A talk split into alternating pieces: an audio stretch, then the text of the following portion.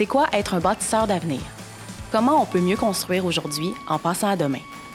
Dans le cadre de ce balado de l'Association de la construction du Québec, on réunit des experts et des entrepreneurs qui viennent discuter de plusieurs sujets et grands dossiers de l'industrie. Puis, parce qu'on sait que sur la job, on n'a pas toujours le temps de jaser, on prend une pause puis on discute ici de ces questions de fond. Bienvenue à Entre deux chantiers. Le taux d'inoccupation des logements locatifs ne cesse de baisser depuis les dernières années. En 2023, il a même atteint 1,6% Selon l'État québécois, lorsque le taux d'inoccupation des logements locatifs avoisine les 3% c'est que le marché est en équilibre. Par contre, lorsqu'il s'approche ou descend sous les 1% le marché est en crise. Pour parler de cet enjeu aujourd'hui avec nous, on reçoit Marc-André Roy, partenaire associé chez Sotramont. Bonjour, bienvenue. Bonjour. Merci d'être avec nous aujourd'hui. Ça fait plaisir. Et également Guillaume, responsable des affaires publiques à la Sécu. Bonjour Guillaume. Bonjour Charlotte, bonjour Marc-André. Bonjour Guillaume. Donc euh, aujourd'hui, gros sujet. Allons directement dans le vif du sujet, la crise du logement. Marc-André, ça fait plusieurs années, 35 ans, Exactement. que vous êtes entrepreneur en construction résidentielle. Est-ce que c'est la première fois que vous voyez une situation comme ça, de cette ampleur-là? On vit- une crise, de, une pénurie de main-d'œuvre av- avant tout là, pour exécuter les travaux. Euh, autant nos sous-traitants qui, eux, n'ont pas euh, beaucoup de relève. Euh, qui veut aller poser de la brique? Qui veut devenir un maçon? hein? Finalement, c'est un beau métier, mais c'est- pas un, métier facile. Euh, on regarde encore euh, peut-être l'électricien, c'est un petit peu plus intéressant. Euh, il y a des, beaucoup plus de femmes avant que dans la construction, ce qui est une bonne chose.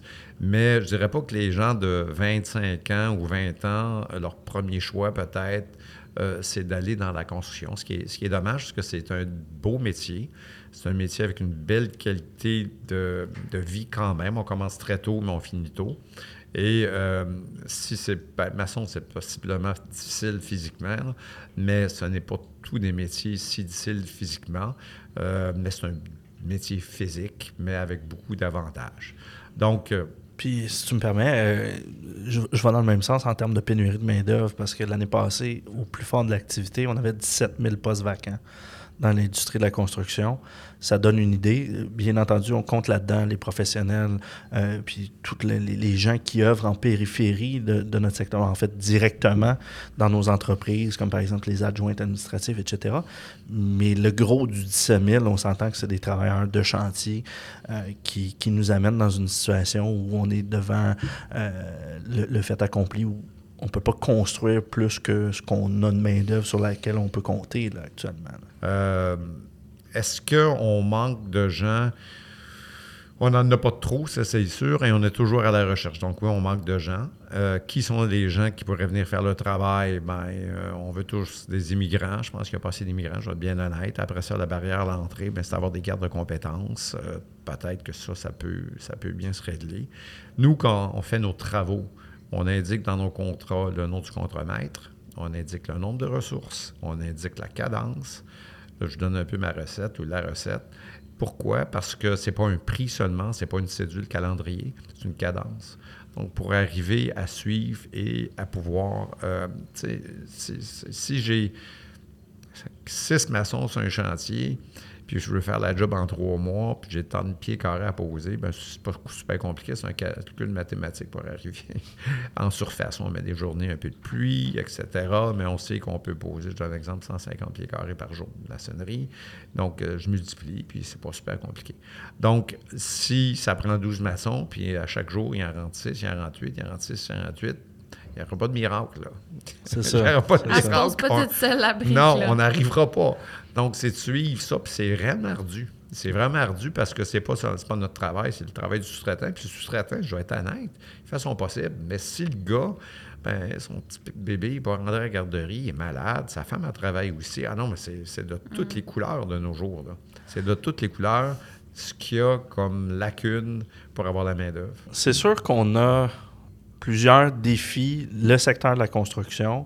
Je pense qu'en termes d'organisation sociale aussi, puis en termes de défis en matière d'habitation, on en a des gros. Puis pourquoi on s'intéresse à cette question-là, ou du moins d'un point de vue associatif, la crise du logement, c'est parce qu'il manque de prévisibilité actuellement. Euh, il y a euh, certaines entreprises ou certains promoteurs qui ont acheté des terrains qui sont en moyen de développer ces terrains-là. C'est pas le cas partout. puis on parle de pénurie de main-d'œuvre, on parle de développement de nos entreprises aussi, des, des plus petites, moyennes entreprises.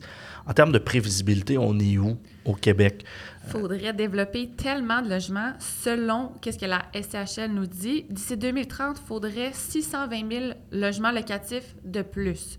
2030. On est en 2023. Exact. Puis on s'en va à la baisse, là. Parce que les derniers chiffres en matière de, euh, de logement, puis tu parlais de la situation de 2023, Marc-André, tantôt, euh, il y avait des prévisions qui disaient 48 euh, 000 mises en chantier pour 2023, ce qui est déjà 20 000 de moins qu'il y a deux ans. Et ça a été revu à la baisse. On parle plus de 40 000 mises en chantier pour. On nous parle de des choses qui vont arriver plus à moyen terme, mais pour 2023, comment on peut. Est-ce qu'il peut. Il, va-t-il y avoir des améliorations? Comment on voit ça? Bien, je pense que l'ensemble des intervenants au Québec, malheureusement, ont une vision assez euh, dans mon jardin de la situation. On retrouve facilement des villes encore qui passent des RCI, donc des règlements de contrôle intérimaire qui stoppent le développement. Donc, on se dirait, pourquoi, comment se peut-il qu'une municipalité ait le pouvoir de faire ça? Bien, c'est dans l'eau, c'est des villes, c'est pas compliqué. Et eux, ben, le citoyen vote pour le maire, puis le maire, puis le citoyen, lui, la dernière chose qu'il veut, c'est avoir un, bâtiment de 10 étages, 15 étages dans son jardin, quand lui, il y a un bungalow ou il y a une unifamiliale. Donc ça, le citoyen qui vote localement n'a aucune vision globale. Est-ce qu'on a un plan, est-ce qu'on a une vision au Québec du développement de l'habitation pour pallier la crise du logement qu'on vit actuellement? Mais est-ce qu'on a aussi, puis c'est une question qu'on se pose, c'est quoi l'objectif? On parle beaucoup d'abordabilité, puis tu as soulevé l'étude de la SCHL. Est-ce qu'on vise de conserver notre abordabilité? Est-ce qu'on vise à répondre aux besoins de la population? Si oui, quels sont-ils? Est-ce qu'on parle de besoins en termes de... quand on, regarde l'évolution démographique du Québec, euh, est-ce qu'on veut répondre à ce besoin-là? Donc, on regarde, bon, mais municipalité à Québec, par exemple, je sais qu'ils euh, sont en train de regarder pour un plan d'action pour contrer la crise du logement. Leur objectif, c'est de répondre euh, à l'évolution de, la démographie. Euh, mais est-ce que l'évolution de la démographie va, suivre euh, Est-ce que le, plutôt, est-ce que le type de construction, est-ce que le niveau de construction va suivre la démographie? Est-ce qu'on doit aller là? Est-ce qu'on doit aller sur l'abordabilité? Est-ce qu'il y a un plan de match au Québec? Est-ce qu'on on sait quelles sont les municipalités, quels sont les besoins dans les municipalités en termes de logement social, en termes de logement privé? Euh, il n'y en a pas de portrait de la situation actuellement pour le Québec. Puis les entrepreneurs, ce qu'ils nous disent, en tout cas, euh, c'est d'avoir de la, prévisibilité. C'est le nerf de la guerre. Moi, j'ai des entrepreneurs qui m'ont dit euh, j'ai une petite entreprise, euh, j'aimerais ça qu'elle devienne moyenne, mais pour ça, ben, j'ai besoin de savoir si je vais avoir des contrats. Puis là, j'ai des contrats publics, c'est correct, je m'appuie là-dessus, mais quand les contrats publics vont, vont diminuer, puis qu'on on va arriver à un certain niveau de stabilité, est-ce que je va pouvoir euh, me, poursuivre le développement, mon développement d'affaires euh, sur le marché privé, puis avec, euh, avec les constructions en hauteur, par exemple, parce qu'ils sont dans l'institutionnel. Tu disais tantôt, les licences, mm-hmm. les, licences institutionnelles sont bonnes pour le commercial aussi. Donc, est-ce qu'il y a un développement futur qui s'en vient pour les entreprises de construction? Puis comment on, on prévoit le développement de l'immobilier au Québec? C'est une question qu'on se pose puis à laquelle actuellement on n'a pas de réponse. Chaque ville a sa réponse. Chaque ville fonctionne de sa, à sa façon, mais il n'y a pas d'uniformité. Euh, ben, si chaque ville fonctionne différemment, dès qu'il y en a une où ça va aller mieux, la population de la ville d'à côté va se déplacer, fait que le problème va revenir automatiquement. Ben, je ne dirais pas que les gens se déplacent, mais les gens vont migrer vers naturellement, où est-ce qu'il y a du logement disponible. Mm-hmm. S'il n'y a pas de nouveau logement, je donne un exemple à Montréal, quelqu'un qui veut un nouveau logement va migrer peut-être à Laval ou dans la périphérie. même pour le promoteur. Même pour le promoteur aussi, si la réglementation est différente entre Mascouche et Terrebonne, ben, ben si c'est plus avantageux d'aller construire à Mascouche, on est à, à Saint-Laurent pendant 30 ans, puis on a développé depuis quelques années à Mascouche, à Pointe-Claire, à Répentigny. Pourquoi? Mais ben, parce que, on, va être à Kirtland, etc., parce que, puis il y a beaucoup, beaucoup de bon monde euh, dans les villes, euh, les urbanistes, les directeurs. Il y a beaucoup de gens compétents, puis ils tentent de nous aider. Mais si le maire, euh, que ce soit un maire de ville, d'arrondissement, a une politique qui est plus restreignante que les autres villes, ben, moi, comme promoteur, je peux passer deux ans à tenter de partir un projet ou trois ans dans un endroit qui est très difficile. À tenter de partir oui, à projet. tenter de partir un projet qui va prendre. On n'a pas une pelletée de terre encore. Non, c'est non, ça. non, non, non. Puis on est, C'est- à tenter, ça veut un dire qu'au bout de trois ans, il sera peut-être pas parti. Exactement, parce que j'ai pas eu les bonnes approbations ou ils ont approuvé un projet parce qu'ils ont tous des CCU où l'architecture euh, doit suivre tel critère, tel critère. Puis là, je regarde ça, puis écoutez, moi, je ne vais pas le réaliser parce que je peux pas construire un bâtiment qui n'est pas rentable. Ah oui, mais faites des efforts. Je vous ai parlé euh, peut-être en entrée de jeu d'un projet social qui a pris cinq ans à se faire approuver. Pourquoi? Parce que ça a pris cinq ans à ce qu'il puisse être accepté par un CCU. Pendant ce temps-là, moi, je suis... Les bâtiments sont beaux quand même, mais la beauté, c'est subjectif. hein? Puis l'architecture, c'est subjectif. Donc, si moi, j'ai un architecte qui fait des bâtiments, puis ils sont beaux, puis je vais dans un CCU, puis c'est ce qui se passe exa- exactement. Et ça se fait défaire par un CCU parce a quatre architectes sont là, puis ils disent tous leurs commentaires, bien, change le balcon, mets ça plus en avant, plus en arrière. C'est correct de faire du fine-tuning. Mais à un moment donné, on ne peut pas faire de l'architecture de groupe. Ça ne marche pas, ça. Ça ne marche pas. Puis ça enlève également toute la l'authentification de, de l'architecte du projet qui, lui, a fait son design. C'est ce qui se passe en ce moment. C'est tellement compliqué. Ben, ben, c'est- c'est- ça a été plus simple de faire nos projets ailleurs. Donc, alors, je ne suis pas complètement, mais si on veut construire, il faut s'adresser ailleurs. Et donc, pendant ce temps-là, ben, c'est pas sur l'île de Montréal qu'il y a plus de logements neufs qui se font. C'est sûr Donc, que si le euh, processus prend cinq ans à chaque fois, on peut se décourager en cours de route. Je peux totalement comprendre. Exactement. Ouais, puis les coûts, l'évolution des coûts de construction aussi est à Ça, prendre ça- en considération. Le coût de construction, qu'on dise ce qu'on veut, ça va toujours demeurer stable ou ça va augmenter. Ça ne diminue pas. Oui, sur un ensemble de peut-être. euh, euh, dans, on fait notre chiffrier, là, on, a- on a des, euh, des divisions dans le, ca- dans, dans le devis, mais disons qu'on regarde 40, euh, 40 sous-traitants, fournisseurs, ben oui, il va en avoir peut-être une dizaine dans ce moment qui ont baissé. Euh, peut-être la moitié ont- sont stables, puis il y en a encore qui augmentent. Pourquoi?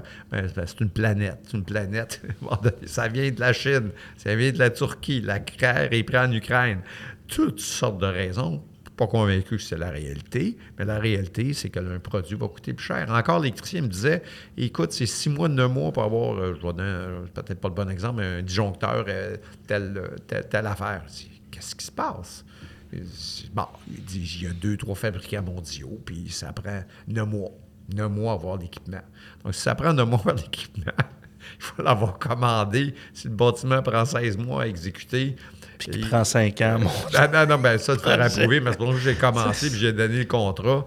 Euh, il est mieux d'avoir commandé ses affaires quasiment trois mois avant d'avoir le contrat s'il y poser pendant l'exécution des travaux. Mais là, Donc, si finalement le contrat n'est pas approuvé puis qu'il a commandé trois mois Non, avant. quand, quand on donne un contrat, c'est parce qu'on a un projet approuvé à la municipalité, Ok. on est sur le bord. OK. C'est arrivé Ah. en- dans un précis qu'on est retardant encore, mais c'est c'est notre décision aussi des fois. Parce que si on faisait exactement ce que la ville voudrait, ça serait peut-être des fois un petit peu plus court. Mais si on fait ce que la ville veut, puis c'est pas rentable, on ne sera pas en affaires demain matin. Non. Donc, Ouais, c'est ça. C'est ça, 13 d'augmentation des coûts de construction dans le secteur résidentiel en 2021 puis 2022. Ah, je crois. Ça fait qu'il y a, il y a concrètement une augmentation. Puis après Oh ça, oui. ça dépend euh, de quel de 20 type de projet. là, 22 parce à que- 23, peut-être moindre. Le taux d'inflation, c'était quoi? C'était quoi, 10% en plus? Donc, euh, puis nous, on a négocié, on a tenté, je dirais qu'on est dans pas de 13, là, mais on a travaillé fort en, alter- en produits euh, d'alternance. Comme on est promoteur, constructeur, propriétaire, ça nous donne cette liberté-là. Moi, quand j'entends, ben, je ne sais pas si l'architecte ou l'ingénieur va l'approuver. Il dit non, non, c'est du conforme que du bâtiment, puis ça fonctionne, euh, si ça a du sens, puis on, on est capable de rentrer dans notre budget, puis ça, on, C'est pas très long. Là. En équivalence, nous autres, il n'y a pas de problème. Mais c'est pas le cas pour un projet public. C'est pas le cas pour un projet Non, ça. on mentionnait une coop qui, fait un projet avec un plan et devis, puis un architecte, puis huit personnes sans autour de la table. t'as le qui- qui CCU, tu as la RCI, euh, etc., là, qui, qui rentrent en ligne de compte puis qui retardent le, le- le lancement de ton projet. Au début, tu peux avoir un projet que tu évalues à, à 25, 28 millions, puis tu, tu te retrouves cinq ans plus tard, le projet n'est pas parti, Ah euh, on oublie ça. Là. Tu as payé les taxes du terrain pendant ce temps-là. Euh, le coût de construction, c'est sûr qu'il a augmenté. Et est-ce que ton loyer augmente? Un petit peu, mais pas de la même, euh, pas de même proportion. Puis là, je ne sais pas si le gouvernement de Gaulle va passer ça. Il parle de limiter la hausse des, euh, des, des loyers neufs à 3 ans au lieu de 5 ans. La Ça, fameuse close F. oui, ça, je comprends pas, là, encore. Je n'ai pas compris cette affaire-là. Euh, c'est c'est, euh, inexplicable, compte tenu de la pénurie de logements. Oui. Si le promoteur est maintenant rendu à trois ans, puis là, peut-être vous le savez, dans les autres provinces, c'est non existant, ça, ou peut-être en Colombie-Britannique. Mais même à ça, c'est à peu près non existant qu'il y ait des normes aussi restrictives. Maintenant, encore le Québec, on veut limiter ça. Nous autres, de toute façon, dans notre cinq ans, si on augmente trop, qu'est-ce qu'a fait la bâtisse? Ça se vide. Si un locataire, on augmente trop son loyer, il va déménager. C'est pas compliqué. Justement, parlant de déménagement, au bout de notre nez, 1er juillet, journée officielle du déménagement, à quoi on peut s'attendre pour cette année? Euh, ben, comme je disais tout à l'heure, les mises en chantier pour 2023 sont moribondes comparativement aux autres années précédentes. Euh, nous, ce qu'on entend actuellement, c'est que cette année va être très difficile, non seulement pour Montréal, Québec, où on a vu des campements s'élever dans les dernières années. On risque d'en voir dans d'autres municipalités. Quand on regarde le taux d'inoccupation à Rimouski à 0,8% Gatineau à 0,8% Gatineau, je suis allé on est allé rencontrer la mairesse euh, il y a euh, à peu près trois semaines. Puis on- il faisait encore euh, relativement froid, là, des nuits très froides. Et- Les campements commençaient déjà à se voir À là, Gatineau. à Gatineau. Euh, et ce, ce qu'on nous dit euh, de, de nos partenaires du secteur locatif, c'est que si vous, a- si vous attendez à un 1er juillet difficile en 2023, attendez de voir 2024, attendez de voir 2025.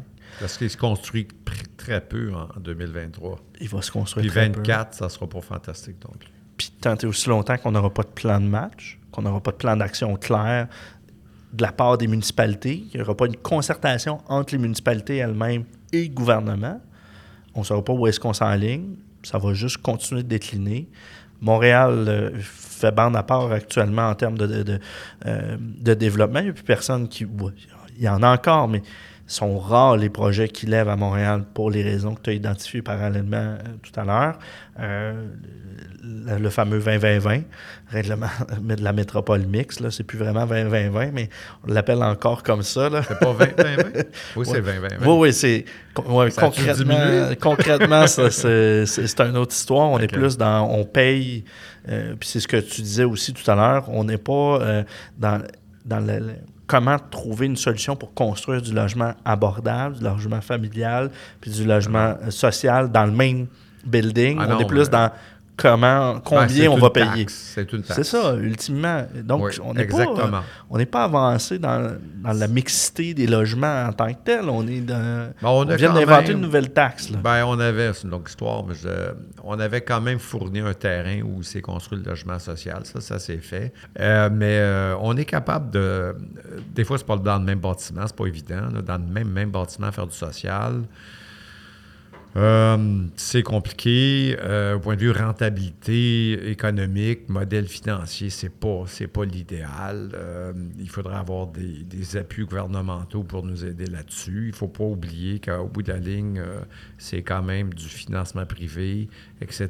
Donc, on a tendance à plus trouver des terrains et d'aller dans le social. En plus, en plus l'abordable, il faut que je vérifie, je est-ce qu'ils sont à date? Parce qu'on se comprend. Les autres lancent des chiffres qui sont tout- pas toujours reliés à une, fluctuation économique. Autrement dit, ils peuvent, donner un est, disons, en 2018, euh, je pense, ce, programme-là. On est rendu en 2023, puis je suis pas sûr que c'est ajusté en fonction d'une réalité économique par rapport, disons, si c'est du locatif, un taux de loyer.